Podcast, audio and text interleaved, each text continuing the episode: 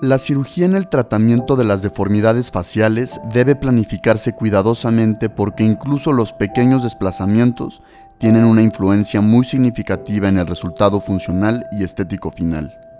Te damos la bienvenida a este episodio de Cúspide con el doctor Víctor Mario Fierro Serna. Él es especialista reconocido en cirugía maxilofacial y cirugía ortognática en pacientes con deformidades dentoesqueléticas.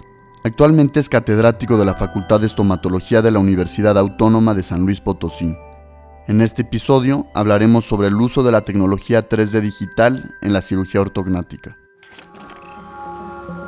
Seguirle el paso a paso a la evidencia científica no es cosa fácil. Aquí, mes a mes, comprenderemos lo más innovador en odontología. Innovación. Cirugía. Terapéutica Avances. Silanes te da la bienvenida a Cúspide, un podcast de innovación para odontólogos. Buenas tardes y agradeciendo la invitación que hace la empresa Silanes para poder hacer toda esta pues, participación en base a nuestra experiencia y que sirva, sirva esto que, que vamos a platicar el día de hoy para poder dar a conocer al gremio odontológico y médico pues estos avances que, hay dentro de la cirugía ortognática. Y nuevamente, muchísimas gracias por, por haber considerado mi participación. El concepto de estética en odontología es bastante antiguo. Policleto, Galeno, Vitruvio y Leonardo da Vinci establecieron sus propios ideales. Estas evaluaciones somáticas han tenido el propósito de crear ideales tanto para fines artísticos como médicos. Eh, la estética y la función constituyen actualmente un motivo de consulta donde el paciente busca corregir malposiciones dentales o malformaciones esqueléticas que él empieza a manifestar durante su, desarrollo. Los filósofos griegos, por ejemplo, introdujeron un término de estética ellos estudiaron diferentes eh, razones para poder entenderla sobre los objetos, sobre las personas y qué resultaba agradable y bello ¿verdad? Eh, a, la, a la vista. Si lo pensáramos filosóficamente, pues podríamos decir que la belleza es el estudio racional de lo bello, ¿no? Es en, esa, parte. Y también, pues la, estética facial, eh, hoy la, entendemos como el equilibrio y la armonía de las simetrías y las proporciones resultantes de un estudio morfológico facial, que es ahí donde la tecnología va, va, a entrar como punto importante y lo que vamos a hablar el día, el día de hoy. La cirugía ortognática tiene como objetivo corregir la posición del hueso maxilar y de la mandíbula. Se encarga de corregir las deformidades dentocráneo maxilofaciales para lograr el equilibrio perfecto entre todos los rasgos faciales del paciente.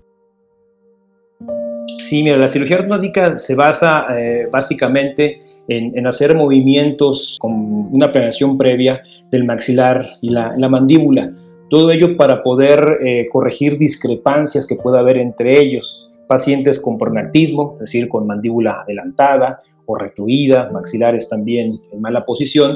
Y lo que hace la cirugía ortognática en conjunto con la ortodoncia y otras especialidades es eh, dar nuevamente esa armonía y esa relación estrecha que, debe de haber para que el paciente se sienta, se sienta a gusto. Yo siempre le digo a mis pacientes que esto es como un, proyecto, un proyecto de vida que vamos a, llevar a cabo.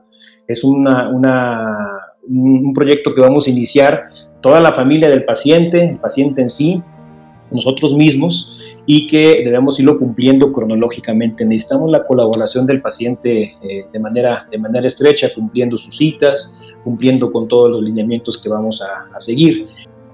La cirugía ortognática está indicada para el tratamiento de maloclusiones esqueléticas significativas y dismorfias faciales.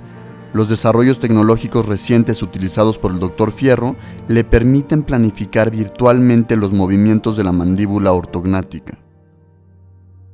El objetivo del tratamiento ortodóntico prequirúrgico, es decir, previo a la, cirugía, es obtener una buena función masticatoria, ¿sí? ideal para, la, cirugía posterior, y también eh, una función balanceada ¿sí? para poder darle estabilidad. ¿A qué me refiero con estabilidad? Que el paciente ocluya o muerda perfectamente para que haya una, una buena función. Una vez que el ortodoncista termina, termina de hacer esta etapa previa o etapa de preparación como la, como la conocemos, pues ya estamos listos para proyectar los movimientos que en el hueso maxilar o en la mandíbula se van a, realizar y va dependiendo de, cada caso en, particular.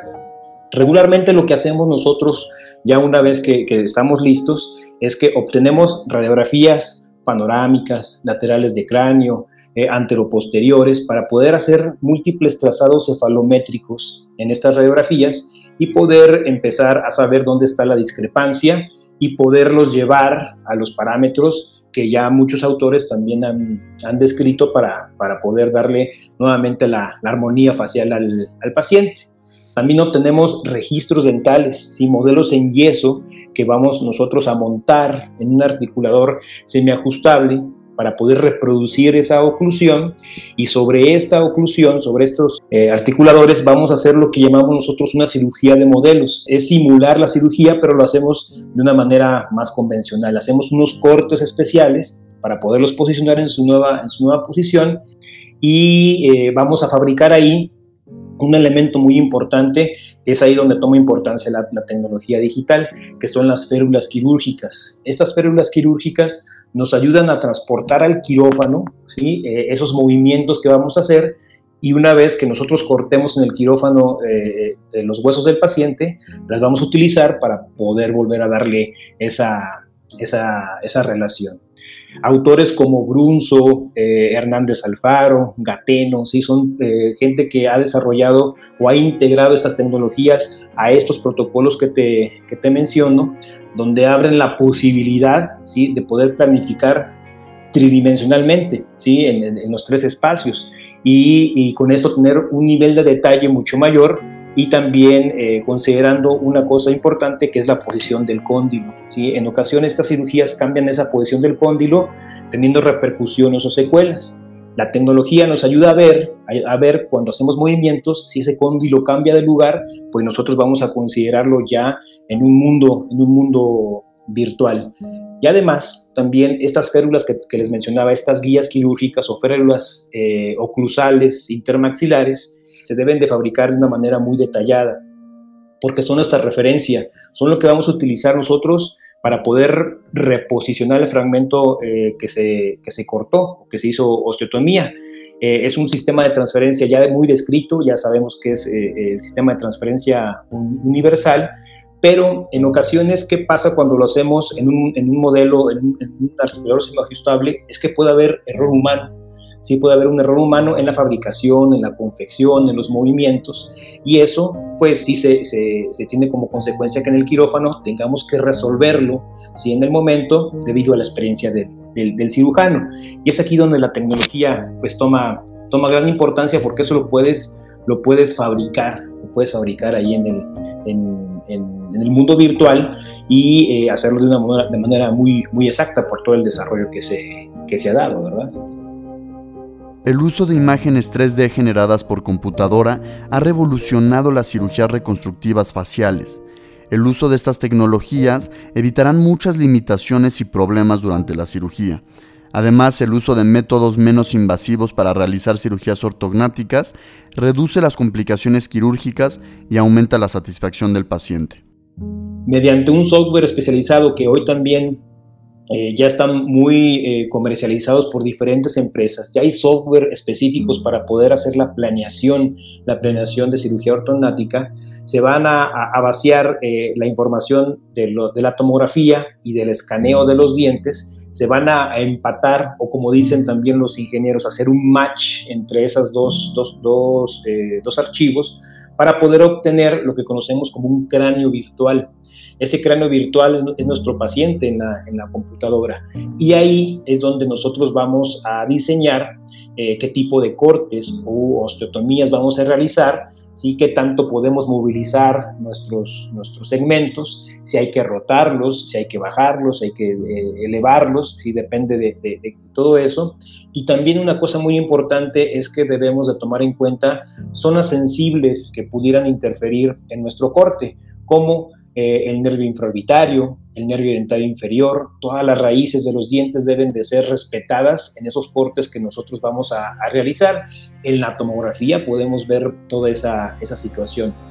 Y también podemos nosotros diseñar plantillas, plantillas que se colocan encima del hueso maxilar o, hueso mandibular, que nos permitan poder eh, ya tener una idea de cómo hacer el corte durante la, etapa de, cirugía. Después eh, de, todo, de todo esto, pues vamos a obtener ya un cráneo ya operado, es decir, ya con los movimientos, ¿sí? y tenemos nuestra planificación virtual hecha, ¿verdad? Por así decirlo.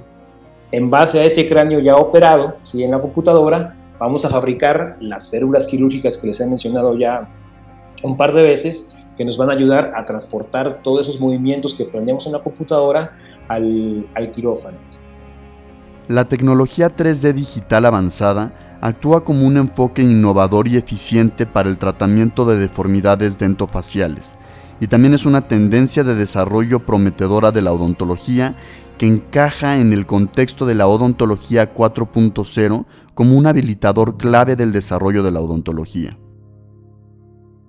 Tenemos que integrarlo ya como profesionales. Eh, este tipo de, charlas que estamos teniendo el día de hoy puede hacerlo llegar a especialistas en odontología que no conozcan que, ya existen estas opciones para, para el paciente y que también no debemos de olvidarnos, ¿sí? sin embargo, no debemos de, olvidarnos de que eh, todavía los protocolos tradicionales en cirugía, en cirugía ortonática siguen vigentes, siguen vigentes. Eh, simplemente el alto desarrollo que se ha dado en este tipo de tecnologías de planeación por computadora es una herramienta, una herramienta, una herramienta más. Pero lo importante es que integremos esto en nuestra consulta, ya está al alcance de, nosotros el poder, el poder hacerlo. También nos va a dar pues mucho más facilidad para tratarlos y buenos resultados, ¿sí? lo, que estamos, lo que estamos aquí eh, hablando de, de, los resultados que al final es lo que esperamos que sucedan en el paciente. Muchas gracias por acompañarnos en este episodio de Cúspide con el doctor Víctor Mario Fierro Serna. Mes a mes, acompáñanos para comprender lo más innovador en el mundo de la odontología.